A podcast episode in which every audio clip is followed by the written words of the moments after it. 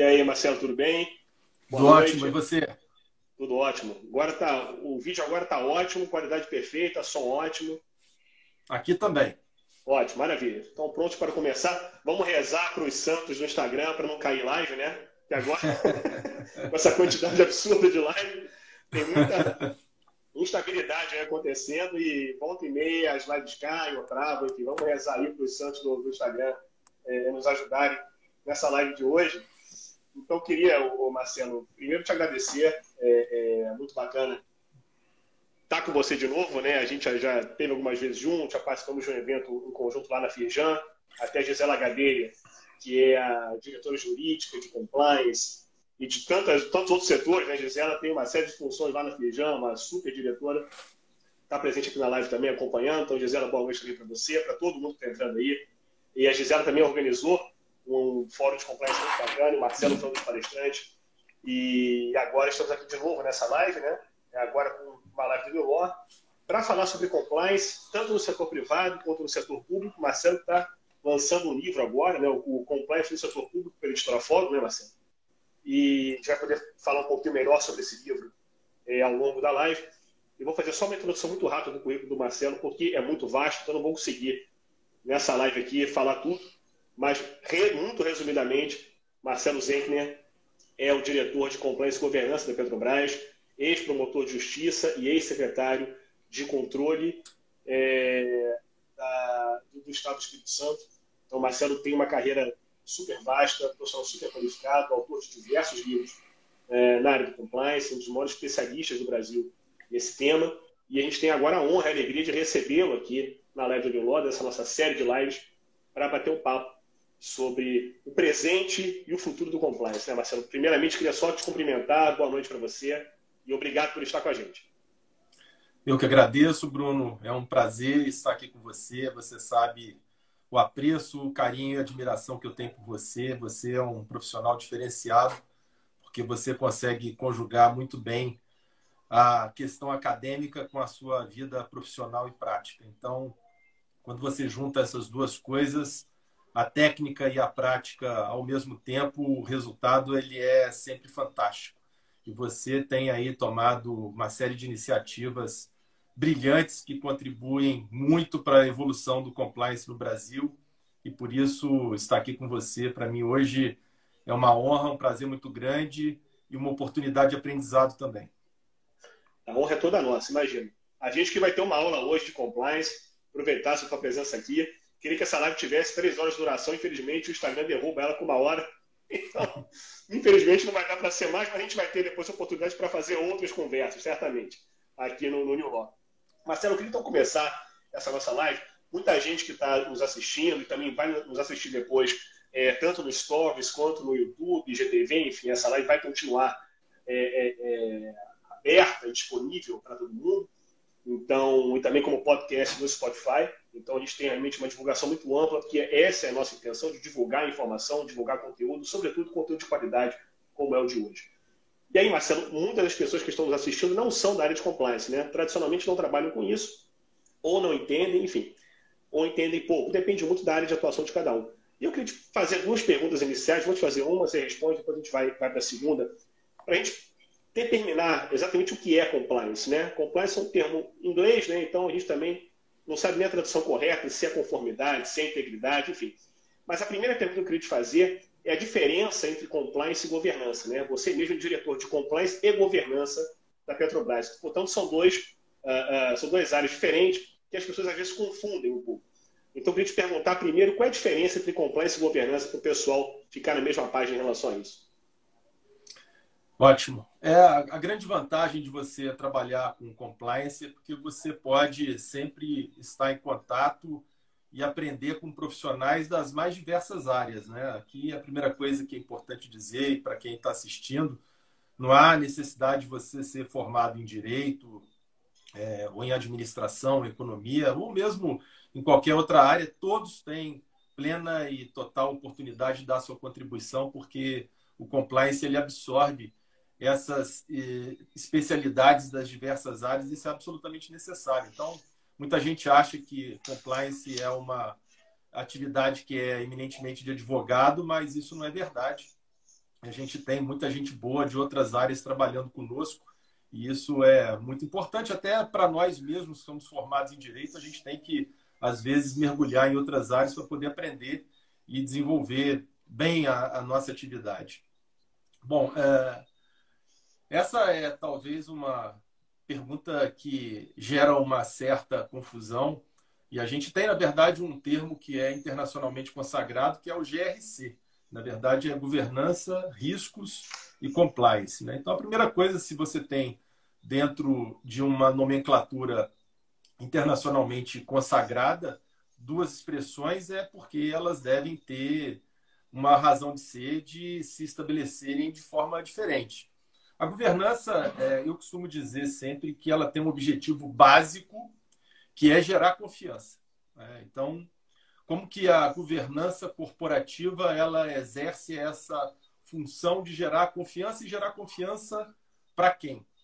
É, ela tem que gerar confiança principalmente para os acionistas da empresa, para os investidores e para os stakeholders. E de que forma que a governança ela vai gerar essa confiança?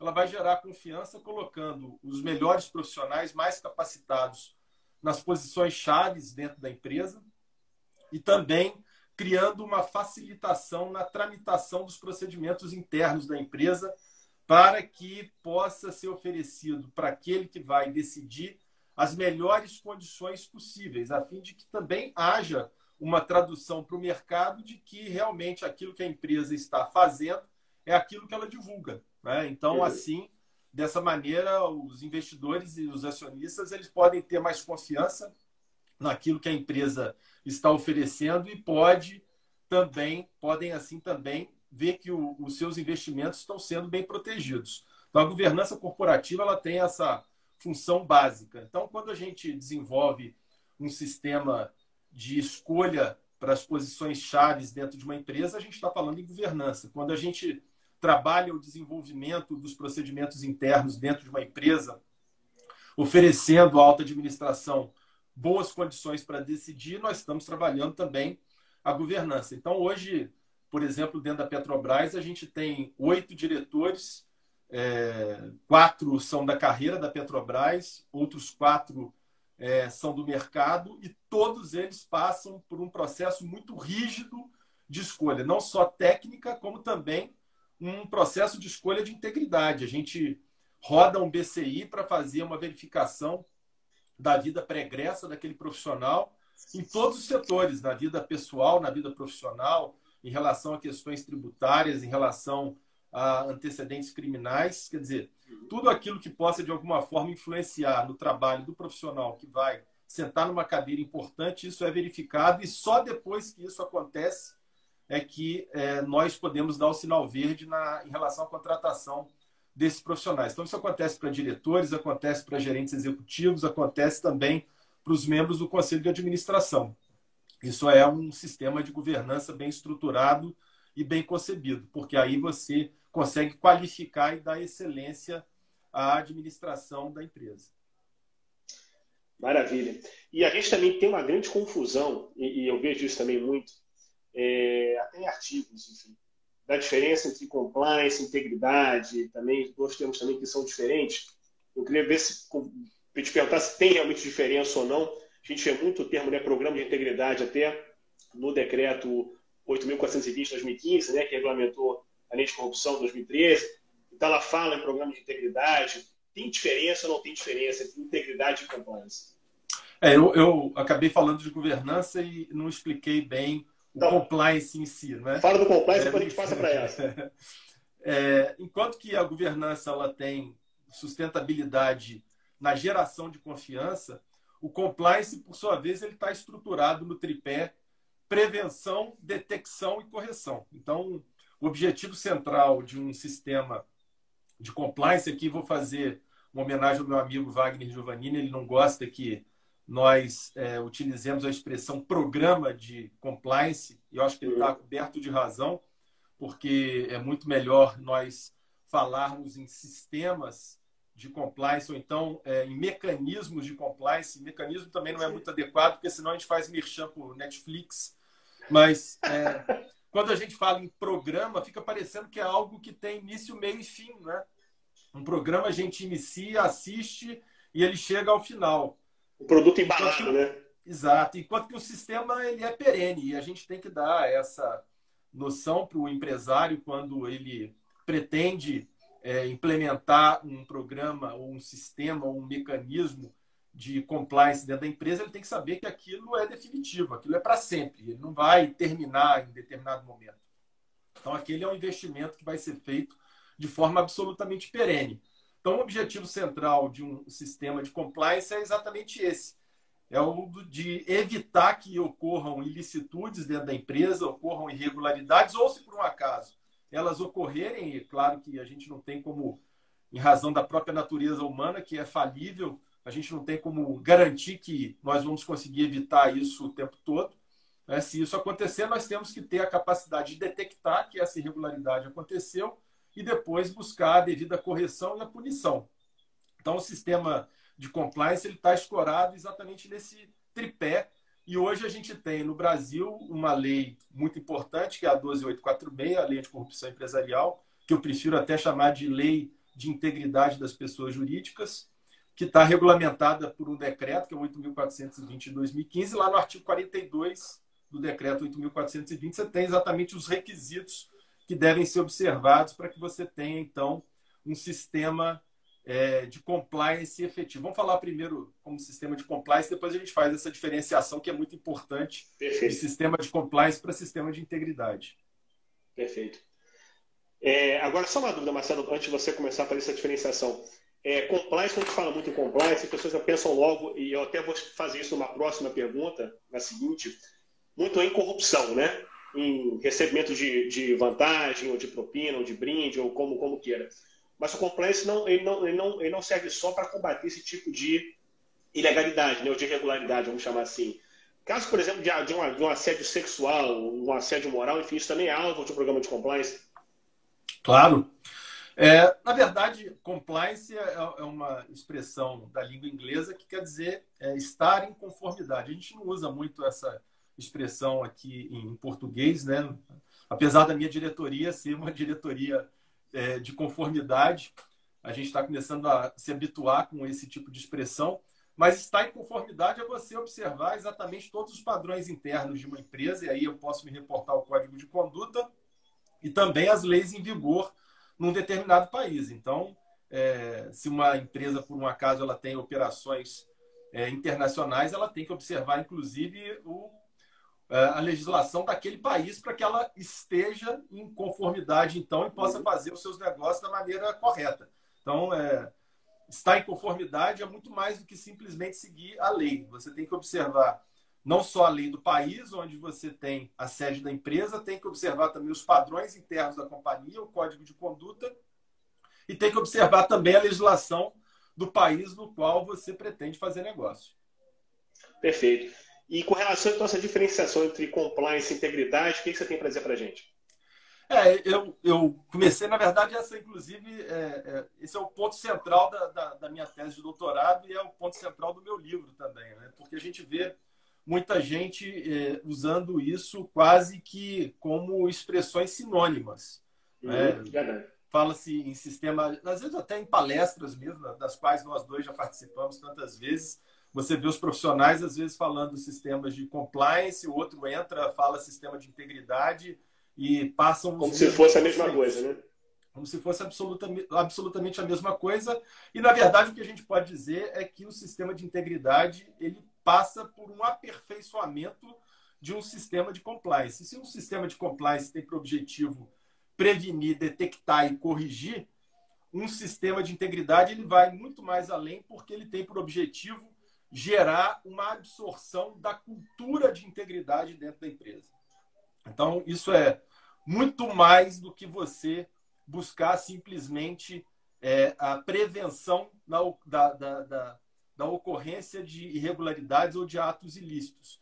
Eu costumo sempre usar uma passagem do, do professor Luiz Moreno Campo, que foi o procurador, o primeiro procurador-geral do Tribunal Penal Internacional e hoje ele é compliance officer é, é, em Nova York. Ele diz que, na verdade, dentro de cada organização, qualquer que seja ela, nós temos três tipos de pessoas, né? Os verdes, os amarelos e os vermelhos. E para você entender bem essa dinâmica, você imagina uma mesa no centro de uma sala, em cima dessa mesa uma pilha de dinheiro e no canto da sala uma câmera filmando. Né? Você pode deixar o verde, que é o íntegro, dentro dessa sala durante uma hora, durante um dia inteiro, durante uma semana, durante um mês. Você pode desligar a câmera que o verde, que é o íntegro, ele vai proteger aquele dinheiro para entregar para o verdadeiro dono. O amarelo, se ele tiver certeza que a câmera está desligada, ou seja, que não existe um sistema de fiscalização eficiente, ou então que existe um sistema todo de impunidade e que ele pode tirar uma parte daquele dinheiro e preservar a sua honestidade aos olhos de terceiros, ele faz isso.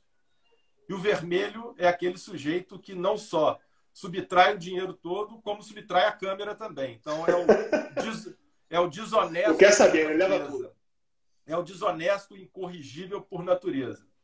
Então, é, quando a gente usa essa passagem do professor Moreno Ocampo, a gente consegue entender um pouquinho melhor é, o que, que se pre... a que se presta um sistema de compliance e a que se presta um sistema de integridade. Um sistema de compliance tem por objetivo fazer com que os amarelos permaneçam honestos. Né? Então, você vai gerar um código de conduta é, bem concebido, você vai dar treinamento, você vai realizar due diligence, você vai fazer uma gestão de riscos dentro da empresa, ou seja, você vai conceber um sistema naquele formato lá do artigo 42 do decreto 8.420. Enquanto que um sistema de integridade ele tem por objetivo não fazer com que os amarelos permaneçam honestos, mas sim trazer para dentro da empresa uma quantidade cada vez maior de verdes.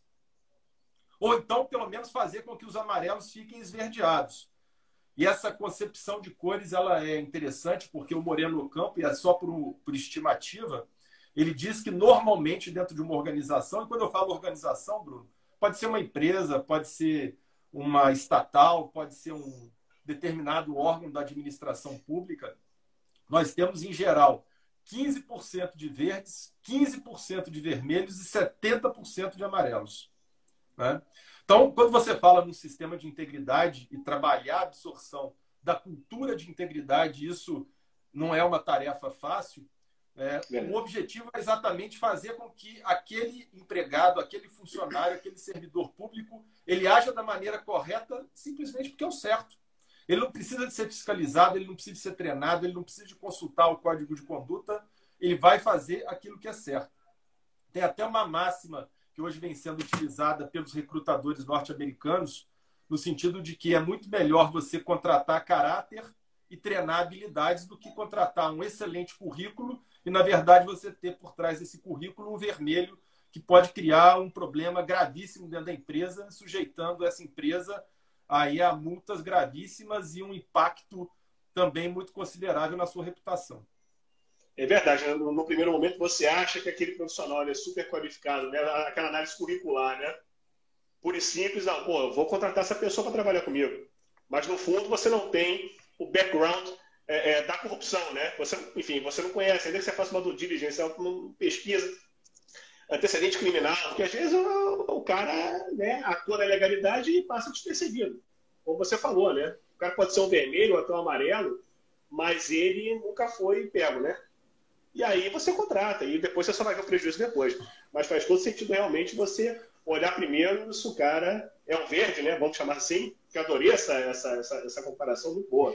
E faz com que a gente consiga realmente entender a, a diferença. Né? Por isso que a Petrobras ela tem, por exemplo, o BCI, que é o Background Check de Integridade, a gente faz essa análise, não só análise curricular, e aí eu já me reporto à governança, a gente faz não só análise curricular, quer dizer, aptidão técnica para o exercício do cargo, mas também a análise é, da integridade. A gente faz análise das redes sociais para ver o que, que a pessoa posta, se ela está ali divulgando alguma coisa afeta algum sentimento, alguma questão religiosa, alguma questão política que possa de alguma forma impactar na personalidade e na atividade que ela vai desenvolver dentro da empresa. E ao mesmo tempo a gente trabalha também a absorção da cultura de integridade dentro da empresa. Petrobras é uma empresa gigante com 47 mil empregados. Sim. Hoje a gente tem uma ferramenta de comunicação muito eficiente, que é o Workplace. E toda quarta-feira, Bruno, é, nós publicamos pela, pela DGC é, aquilo que nós estamos chamando de pílula de integridade. Então, é uma passagem bem rápida, uma mensagenzinha de três minutos, né, que chega a toda a nossa força de trabalho, dando, passando uma mensagem de integridade para que a pessoa possa entender de que forma que ela tem que se comportar na sua atividade pessoal e profissional, porque não dá para separar uma coisa da outra.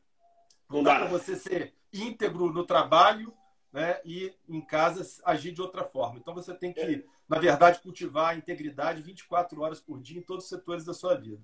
Sem dúvida. E essa, e essa, e essa ideia de, de você apresentar a pílula para os funcionários é muito interessante, porque com certeza ele fixa muito mais do que se ele tiver que ler um código de ética, né, um código de conduta ética inteiro, né, de repente. Então, imagina, ele tem que ler tudo bem, ele tem que saber as regras do jogo, mas é, é você inserir isso né, no mindset dele através de pílulas é muito interessante, deve ser muito mais eficaz do que você botar ele um tijolo né, de uma vez só.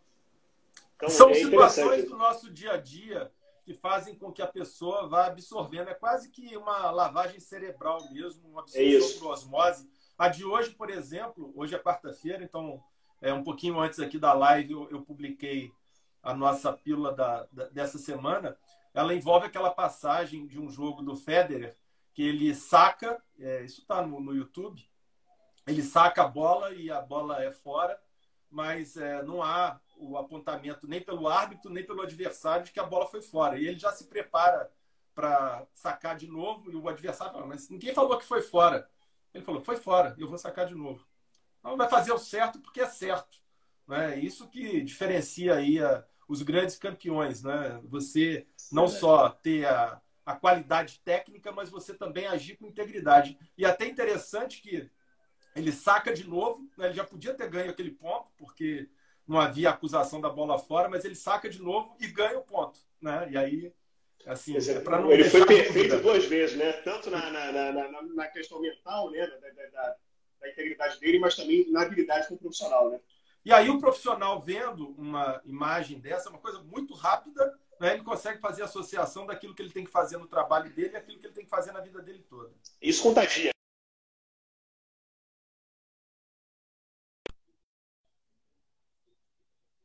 É, de todo mundo que assiste. Excelente. Marcelo, tem uma pergunta aqui, da, eu não sei se é Lana ou Lanara, Lanara Nunes, tudo junto? Professor, o senhor explicou que compliance não se confunde com governança corporativa. Na prática, qual seria a relação entre esses institutos? Um sempre pressupõe o outro? Não, não, não há uma pressuposição. Na verdade, os dois caminham de mãos dadas. Né? Um é dependente do outro. Eles são intercalados. Né? Então, eles trabalham juntos, eles desenvolvem atividades é, em que há uma dependência um em relação ao outro. Você não tem como é, implementar um sistema de integridade dentro de uma empresa se você não tiver uma boa governança e vice-versa. Você não tem como simplesmente implementar uma boa governança se você não tiver um sistema de integridade bem robusto. Perfeito. E pessoal, aproveitando, quem tiver pergunta, pode colocar aqui que a gente vai endereçar ao Marcelo Zenkner e é até bacana essa interação, a gente sempre provoca isso, porque o debate fica muito mais interessante quando todo mundo participa. Então, quem quiser fazer perguntas, é só lançar. Eu estou vendo aqui uma quantidade grande de amigos e de alunos também entrando na live. Não está dando tempo de falar o nome de todo mundo, mas eu estou vendo aqui e já fica aqui o meu agradecimento a todos. Maravilha, maravilha. Marcelo, uma outra questão que eu queria falar contigo, uma abordagem um pouco mais assim, num contexto um pouco mais histórico, mas não tão antigo, que é com relação, a gente falou um pouco de compliance no setor público, vamos falar mais ainda mais para frente, mas eu queria endereçar um pouquinho compliance no setor privado, que você com certeza também vem acompanhando muito, né, com o passar desses últimos anos, sobretudo do início da Operação Lava Jato, das operações correlatas até hoje. Né? Então a gente viu realmente, não se falava em compliance, né? É, antes de 2014, quase, pouquíssima gente sabia o que era isso, né? o nome compliance, tá? não era muito, não era muito conhecido. De 2014 para cá, com a lei de corrupção em 2013 e o início das operações é, de combate à corrupção, nesse né? esse enforcement é, acima da média, que a gente nunca tinha visto isso na história do Brasil, começa realmente ali uma, uma cultura é, de compliance muito grande. Né? Então, as empresas correndo para fazer programa de compliance, É, um, tem um amigo meu que trabalha com isso, até falou, Bruno, até padaria está procurando para fazer programa de compliance. Então, é o grande, médio, pequeno empresário, todo mundo querendo ter um código de conduta ética, um canal de denúncia, enfim, alguma coisa que no minimamente espelhe um programa de compliance efetivo, né? Pelo menos um código e pelo menos um canal de denúncia, alguma coisa assim para realmente re representar. E aí eu queria que você me falasse um pouquinho, a gente viu também, é, quando a Operação Lava Jato começa e vem se desenvolvendo ao longo do tempo e, e não acabou até hoje, assim, não, não, digo a Operação Lava Jato em si, mas outras operações correlatas da Polícia Federal, é, de combate à corrupção, né, por, por, questões que foram derivando, a gente vê também aí é, outras é, é, formas é, de mudança de cultura né, em relação a, a, ao compliance, em relação até à integridade também, como você falou, que são institutos diferentes. A gente vê, por exemplo, o selo Proética da CGU, a gente vê também um guia de compliance da revista Exame, até tenho a honra de ser conselheiro desse guia, guia foi lançado ano passado. Então, assim, tem uma série de, de questões, novas legislações também, que agora obrigam uh, o licitante a ter um programa de compliance previamente, né, como uma condição para participar de licitação. Algumas legislações estaduais uh, regulam isso. Então, assim, está se criando realmente uma cultura de compliance muito grande. Eu queria que você falasse para mim um pouquinho na questão do setor privado, para depois a gente passar para o público. Como é que você vê a evolução do compliance, principalmente desde 2014 até hoje, né? Quanto mudou? Como as empresas hoje, na, na tua avaliação, elas estão realmente com uma mentalidade diferente, combate à corrupção, é, mostrando isso para os seus colaboradores, quer dizer, desde o chão de fábrica até a alta gestão, como é que está a cultura do compliance hoje no Brasil, na sua visão? É, essa é uma pergunta muito boa, porque é, muitos empresários, às vezes, quando assistem uma palestra sobre esse assunto, se perguntam se essa lei vai pegar e se esse é um movimento que veio para ficar ou se é só um modismo, né? E sempre que falam isso comigo, eu, eu costumo responder no sentido de que esse é um movimento mundial e que veio para ficar. Né? Se a gente entender bem como que a lei anticorrupção empresarial ela entrou em vigor aqui no Brasil, a gente vai ver que, na verdade, nós temos aí raízes muito profundas que impedem que haja retrocesso. Na verdade, a origem de tudo é a FCPA, que é uma lei americana de combate à corrupção transnacional, que é de 1977. Né? E essa lei ela estabelece é, previsão de punição para as empresas americanas, inclusive aquelas que pagam é, propina é, a é, funcionários públicos de outros países. Então, se uma empresa americana ela faz negócios fora dos Estados Unidos e paga propina a um funcionário público de um outro país qualquer, aquela empresa americana, ainda que o ato tenha sido cometido fora do território americano, ela vai ser punida nos Estados Unidos. Né? E essa lei, que é uma lei muito importante, ela começou a produzir é, excelentes resultados. E já no final do século passado, né, já com esse movimento grande de globalização, os empresários americanos eles começaram a ficar um tanto quanto sufocados, porque é, as empresas dos outros países continuavam pagando propina né, a funcionários públicos é, de outros países e só os americanos que não podiam pagar, porque se pagassem eram punidos com penas altíssimas nos Estados Unidos. Então, é, os Estados Unidos se viram numa encruzilhada, porque é, com um movimento grande de globalização, ou eles revogavam a FCPA, ou então eles tinham que encontrar uma outra saída qualquer.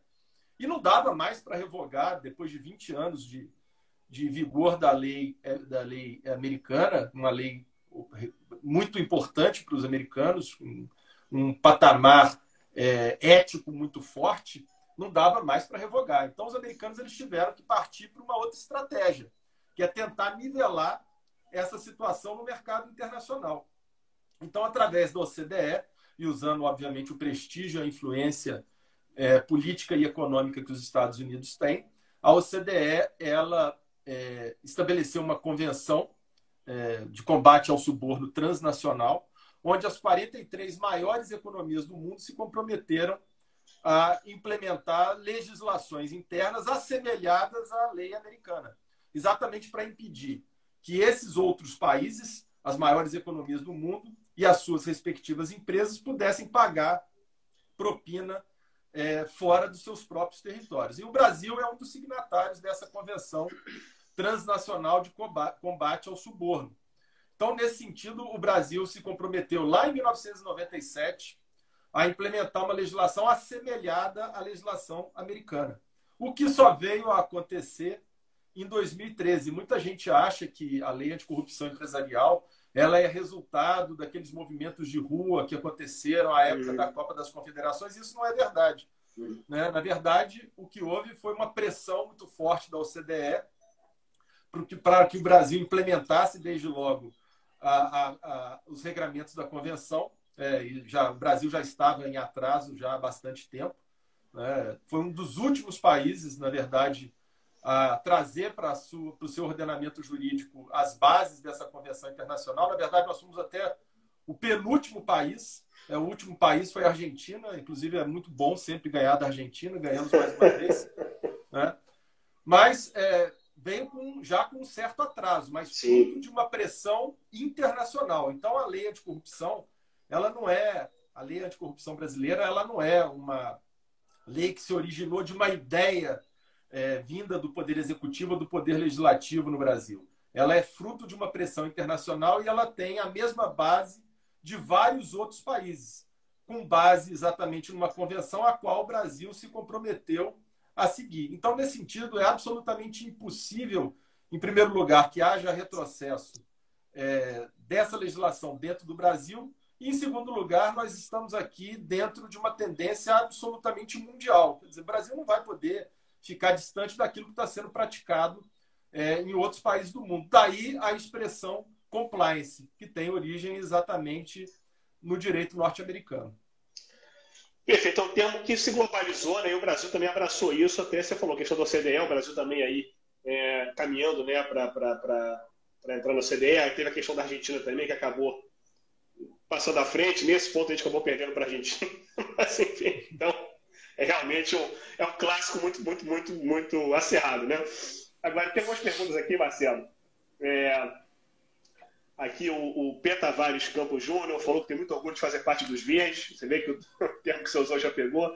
E busco sempre estar cercado dos mesmos. A Mar Cassiano, adorei as pílulas de integridade. Vou adotar para as minhas redes sociais. E aí tem três perguntas aqui. Vou fazer aqui. Você vai respondendo e a gente vai, vai fazendo. O primeiro é do compliance público é, qual a dica para as empresas pequenas e que desejam compliance? Empresas que não têm uma estrutura organizacional das grandes empresas. Qual é a tua é, dica aí? Nós já temos é, algumas, é, alguns escritórios de consultoria que estão oferecendo esse tipo de atividade. Não faz realmente muito sentido uma empresa com 5, 10 empregados ela criar uma estrutura de compliance dentro é, da sua estrutura administrativa.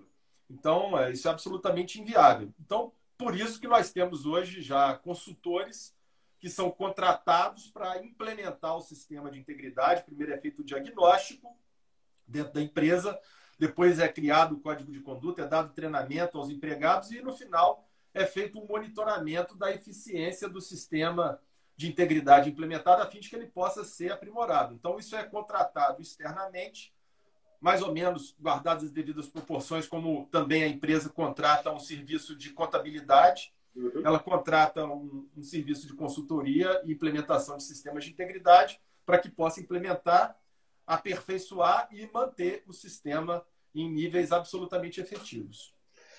Perfeito. E uma outra pergunta da, da Gisela Gadelha, né? como eu disse, nossa diretora de diretor jurídica da Fijan. Grande amiga e por quem tem uma admiração muito profunda. Nós estamos sempre muito juntos. Muito bacana te ver aqui, dizendo.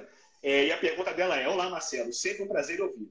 Você vê o papel da governança, não, como você vê, que aqui tá, tem uma luz aqui diferente, como você vê o papel da governança, riscos e complexos na era do coronavírus? E essa é a minha última pergunta, mas a gente pode adiantar. É. Nós estamos tendo que é, nos adaptar a essa situação dentro da, da, Petrobras e dentro de todas as empresas no Brasil. Nós temos tendo que implementar medidas e está sendo um aprendizado. Né? Todos nós é, estamos tendo que aprender com uma situação absolutamente nova, inusitada, inédita, que não tem parâmetro, não tem literatura. Então, na verdade, nós estamos tendo que nos reinventar. Então, dentro da Petrobras, é, exatamente a partir dessa é, situação, nós procuramos estabelecer algumas premissas.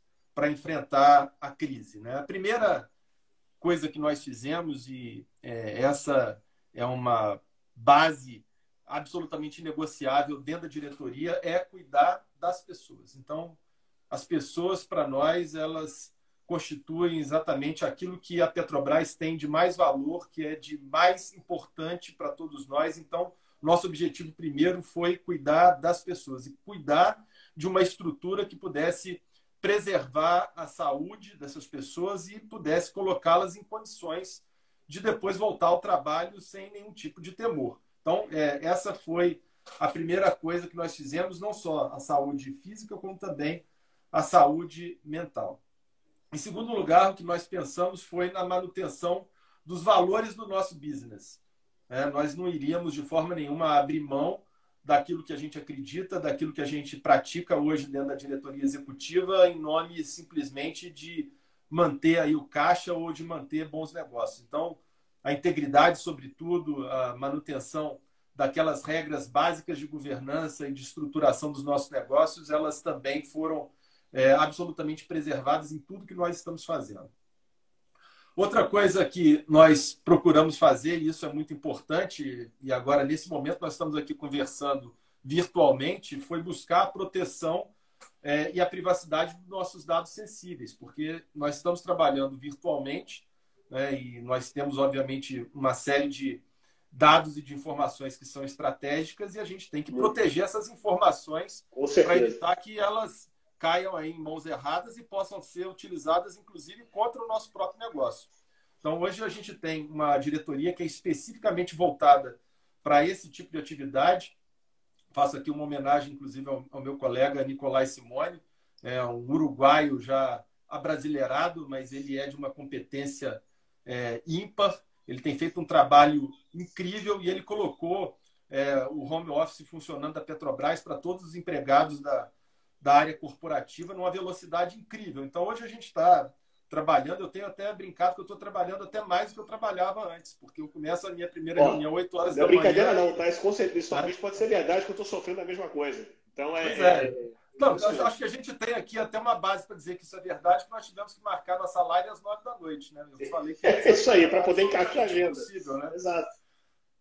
Outra Mas coisa é... que nós, nós buscamos fazer nós buscamos fazer, Bruno, foi assim é, gerar um sentimento de responsabilidade coletiva para todos os empregados da Petrobras. A gente saber é, hoje dentro da Petrobras que nós estamos ali trabalhando pela sobrevivência da empresa.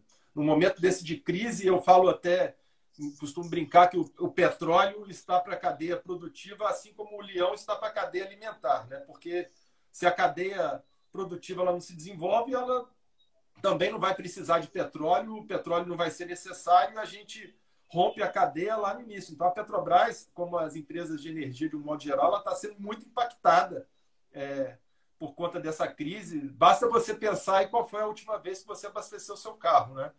Já faz bastante tempo. Então, o petróleo se tornou Verdade. uma coisa, nesse momento, absolutamente desnecessária. Então, a gente está tendo que se reinventar para poder buscar a manutenção do nosso fluxo de caixa.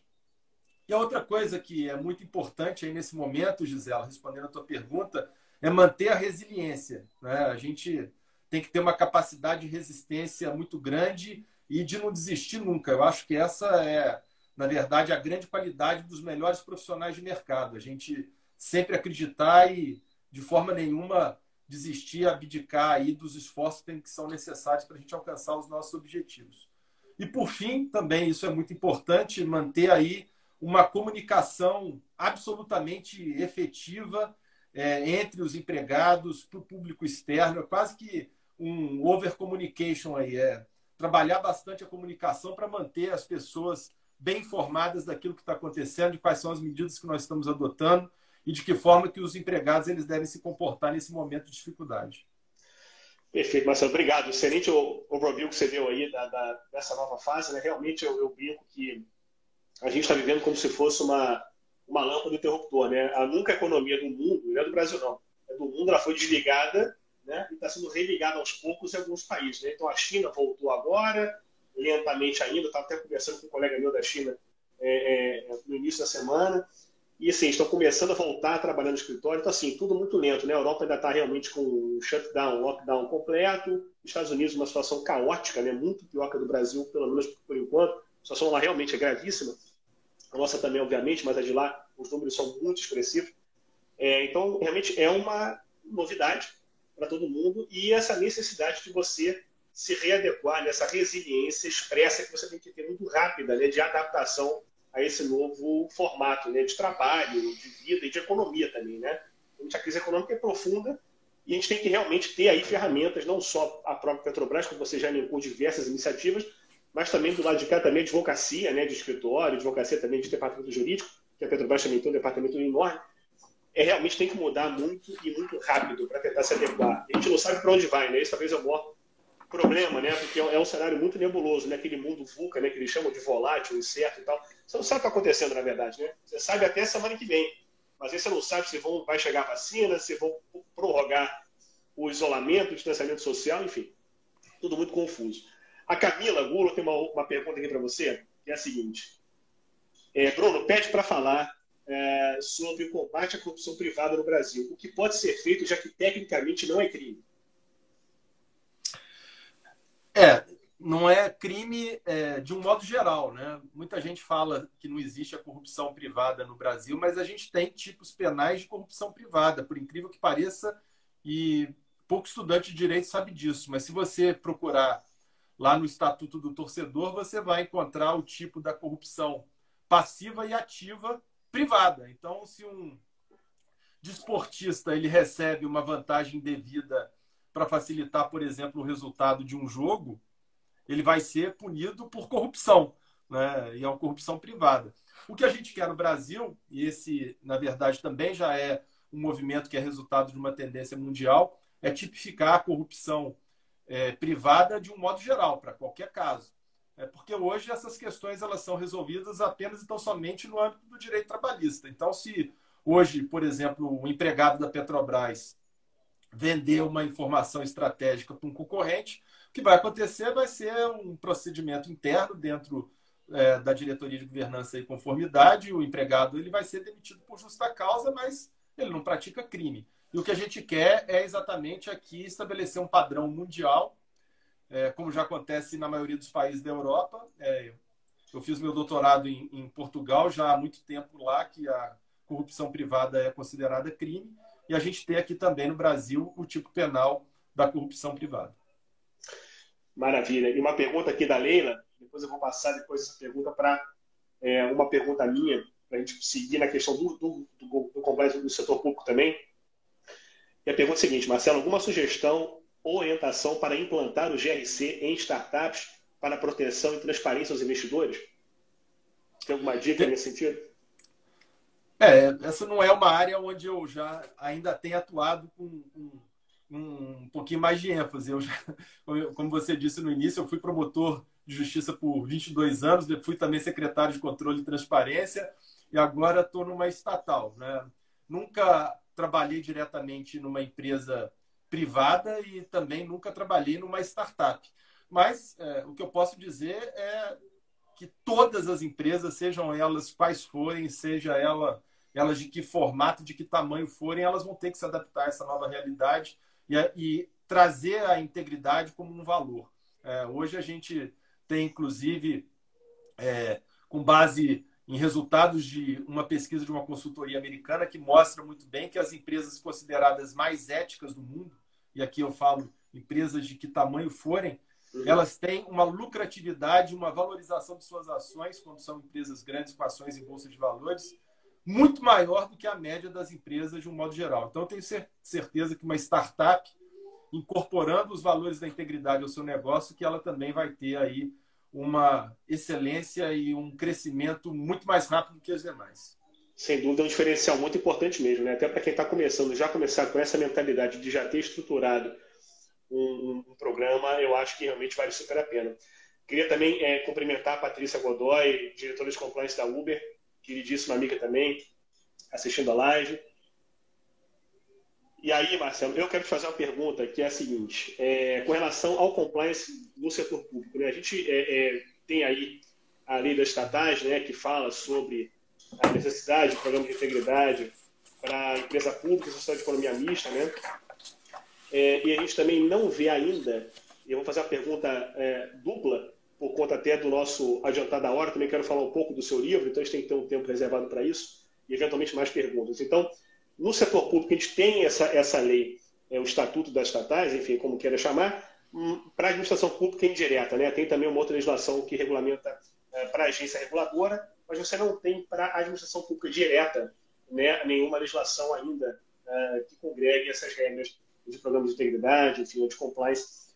E a minha pergunta é, queria que você tivesse um apanhado geral sobre isso, como você está vendo o compliance no setor público, e aí tem te endereçando a questão do seu livro, como que ele é, é, se aplica nesse sentido, qual foi o estudo que você fez para poder elaborar o teu livro.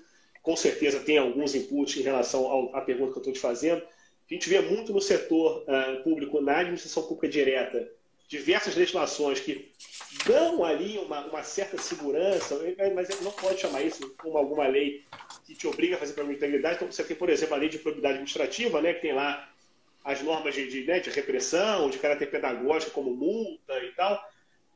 Estatuto de servidores federais, mas assim, nada, nenhuma legislação ainda para o poder público direto, né? para a gestão pública direta que, que regulamente. No setor, na, na, na, indireta, você já tem. Então, eu queria que você fizesse uma, uma diferenciação entre um e outro, como está isso na indireta, né? Empresa pública, de economia mista, enfim. E o que você vê como possível para a direta também, e aí, arrematando isso com a questão do seu livro. É, essa pergunta é muito boa, porque ela mostra muito bem como que o compliance vem evoluindo no Brasil. Né? Então, como eu disse começou por força de uma pressão externa, veio a, a Lei 12.846 e o Decreto 8.420, que cuidou especificamente do compliance nas empresas privadas.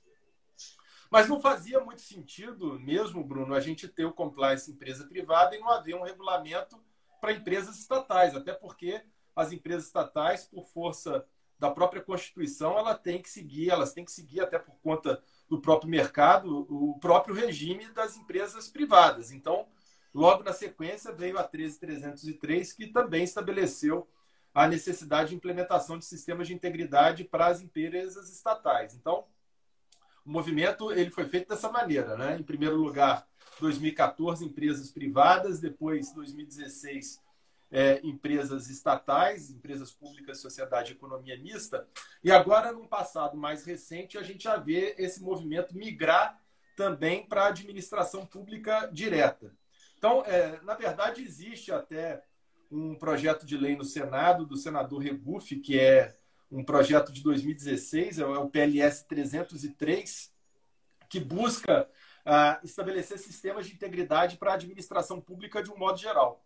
Só que esse projeto de lei ele está tramitando ainda de uma forma muito lenta e não deu para esperar. Né? Por conta disso é que veio à frente do, da própria regulamentação por lei, a, o Poder Executivo Federal baixou o decreto 9.203, que é de 2017, e esse decreto ele cria uma política de governança da administração pública federal direta e indireta. Né? É um decreto muito bem estruturado, ele foi inclusive concebido dentro da CGU é, pelos técnicos, ele obviamente passou pelas casas legislativas, mas ele tem ali uma origem, um embrião é, estabelecido dentro da CGU, e ele traz uma série é, de novidades muito importantes para a administração pública. Então, por exemplo, conceitua a governança pública, e eu acho que isso é, é muito importante você já ter para dentro da administração pública direta. Então, lá no artigo 2 é, o conceito de governança pública ele vem como sendo conjunto de mecanismos de liderança, estratégia e controle postos em prática para avaliar, direcionar e monitorar a gestão com vistas à condição de políticas públicas e à prestação de serviços de interesse da sociedade. Então, você vê que é uma transformação daquele conceito que eu trouxe inicialmente lá de governança empresarial para dentro do setor público. E vem ainda, na sequência, estabelecendo princípios regentes para essa boa governança da administração pública, como sendo a capacidade de resposta, integridade, olha que bacana, você ter como princípio da administração pública a integridade, que muito vai bom. muito, vai muito além do princípio da moralidade, que é aquele que está estabelecido lá no artigo 37 da Constituição. Então, você traz agora o princípio da integridade, confiabilidade, melhoria regulatória e responsabilidade de prestação de contas, que é exatamente a accountability. Então, você já percebe um empuxo em relação à administração pública caminhando também no sentido de implementar sistemas de integridade dentro dela própria. É claro que seria muito melhor que isso viesse por lei e não por decreto, porque a gente sabe muito bem qual é a força normativa de uma coisa e de outra, mas de qualquer maneira a gente tem isso hoje já estabelecido. Indo um pouquinho mais além, a CGU também, muito rapidamente, é, no ano seguinte, em 2018, baixou a portaria número 1089, que regulamentou esse decreto. Na verdade, o movimento correto deveria ser uma lei regulamentada por decreto, mas infelizmente, por conta das brasilidades, nós tivemos, na verdade, um decreto que foi regulamentado por uma portaria. Mas, de qualquer maneira, essa portaria ela é muito importante porque ela, por exemplo, conceitua sistema de integridade para a administração pública, como sendo conjunto estruturado de medidas institucionais voltadas para prevenção, detecção, punição e remediação de fraudes, de fraudes e atos de corrupção em apoio à governança pública. É, um outro conceito importante que a portaria da CGU traz é de riscos para a integridade. É, isso é uma coisa absolutamente inovadora e prevê ali que é, os riscos de integridade são as ações ou omissões que possam favorecer a ocorrência de fraudes ou atos de corrupção. Então, a gente já tem um movimento, sim, estabelecido dentro da administração pública federal, no sentido de implementar sistemas de integridade. A minha percepção é que isso muito em breve vai ser estabelecido em lei e isso também vai gerar uma contaminação na legislação dos estados, o que já está acontecendo. Né? Então, aproveitando inclusive aqui para falar um pouquinho do livro, que é o Compliance no Setor Público, meu artigo é exatamente sobre isso, porque eu procurei trabalhar é, a, as leis, decretos e regulamentos internos dos estados que já prevêem sistemas de integridade. Então, aí eu posso fazer menção aqui ao Espírito Santo, Santa Catarina, Paraná, Mato Grosso, Mato Grosso do Sul, Minas Gerais e até o Distrito Federal já tem hoje regulamentos fazendo previsão de sistemas de integridade. Então, tenho certeza que isso é, vem com uma tendência muito forte, com uma velocidade também muito forte, vai, obviamente, se espalhar e, por todos os outros estados e também pelos grandes municípios do país. Então, assim, isso mostra também que existe aí um mercado enorme aberto, é, esperando aí profissionais qualificados que possam abraçar essa missão. Não tenha dúvida, como você mesmo disse, não é necessário ser advogado né, para ser um profissional da área de compliance. Né? Mesmo caso também do profissional da proteção de dados, né, o DPO, né, que tanto se fala agora. Vamos ver se vai ser prorrogada o início da vigência da lei ou não. Né? Estão falando já em janeiro de 2021, a gente não sabe ainda por conta dessa confusão toda mas de fato é absolutamente um, um mercado muito grande, né? Então até a gente não tinha essa questão do profissional do compliance né, antes da Lava Jato, né? Isso realmente criou-se essa cultura do compliance e como isso vem sendo ampliado, né? É, é, é uma caixa de ressonância realmente a Operação Lava Jato, porque ela criou isso no setor privado e agora né, abraçando também o setor público. E o importante disso é porque não adianta só você combater a corrupção no setor público, né? Porque a relação muito do, do público com o privado, né? Então você tem aqui um enforcement no setor privado e você não tinha no público. Né? Então, muito importante que isso também comece, essa mudança de mentalidade também, né? ou integridade, né? que a gente compõe um espectro maior do compliance em si, isso também migre para o setor público como uma forma de você ter ali um equilíbrio né? dessa relação entre público e privado, também na questão de investigação, de regras, enfim, de, de conduta no modo geral. Então, muito importante, muito bacana que o teu livro aborda esse aspecto específico, tem um comentário aqui é, do Décio, Décio Carvalho. É, a ausência de compliance na administração direta, em conjunto com as não conformidades, não pode ser encarada como improbidade administrativa. Ele faz uma comparação ali com as violações ali do artigo 9, 10 e 11 da, da, da, da 1429, né? Que é de improbidade. Então, violações ali a princípio, é, não, não, não, dá para enquadrar como improbidade administrativa, porque se fôssemos enquadrar, seria no artigo 11, violação de princípios da administração Princípio. pública. E por violação de princípios, para que haja caracterização de improbidade, é, apenas então somente se a omissão for dolosa. E aqui, como seria uma hipótese de negligência, não haveria que se falar em probidade administrativa. Perfeito, perfeito. Eu acho que tem mais uma pergunta aqui é... do Elisandro. A gente já está quase, faltam cinco minutos para o Instagram derrubar nossa live aqui, mas vamos lá. É, Marcelo, efetividade, como avaliar? Que mecanismos, ferramentas podemos usar? Essa é a pergunta de um milhão de dólares, né? Mas a proposta, a proposta que eu fiz, a oportunidade que eu pude participar da, da ENCLA, que é a Estratégia Nacional de Combate à Corrupção e Lavagem de Dinheiro, é de criar um sistema de convênio gerido pela CGU para que empresas especializadas em avaliação dos sistemas de integridade, se seriam efetivos ou não. Essas empresas, então, ficariam responsáveis por isso. Porque, na verdade, Bruno, a gente tem dois sistemas que podem ser utilizados para essa aferição: o sistema público e o sistema privado. O sistema público, por exemplo, o Chile adota.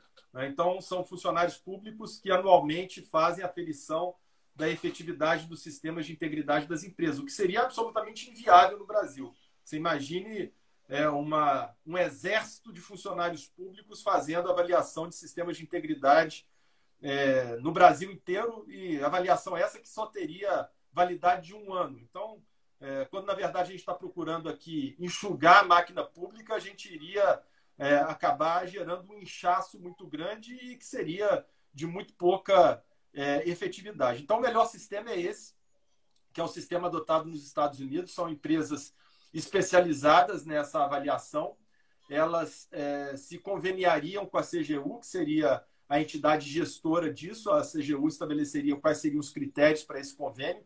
Essa empresa ela não poderia ter outro objeto, nenhuma outra atividade, nem ter outra contratação, ela ficaria única e exclusivamente responsável por isso. E aí, então, a empresa interessada é, nessa avaliação, ela procuraria uma dessas empresas conveniadas seria feita a avaliação da efetividade do sistema com a validade temporal, por óbvio, que poderia ser utilizada para os fins previstos na lei, seja para um acordo de leniência, seja para garantir um benefício previsto na lei, etc. Perfeito. Marcelo, faltam dois minutos para a gente terminar a live, então eu queria já ir para as considerações finais, te agradecer muito uh, pela presença. Tem outras perguntas aí no nosso no nosso hall, mas enfim, o Marcelo também está disponível na, no Instagram, a gente marca uma outra live. Eu acho que, que esse é um assunto que não se esgota aqui, né? tem muito ponto para falar, e é um assunto também que sempre tem novidade, então compliance, integridade, governança, que é um tema maravilhoso que eu, eu gosto muito, enfim, acho fantástico o estudo. Marcelo, que é um craque, um dos maiores craques do Brasil. Então, obrigado pela tua presença, Marcelo. Foi um prazer te receber aqui. Já conto contigo para uma próxima, uma próxima rodada.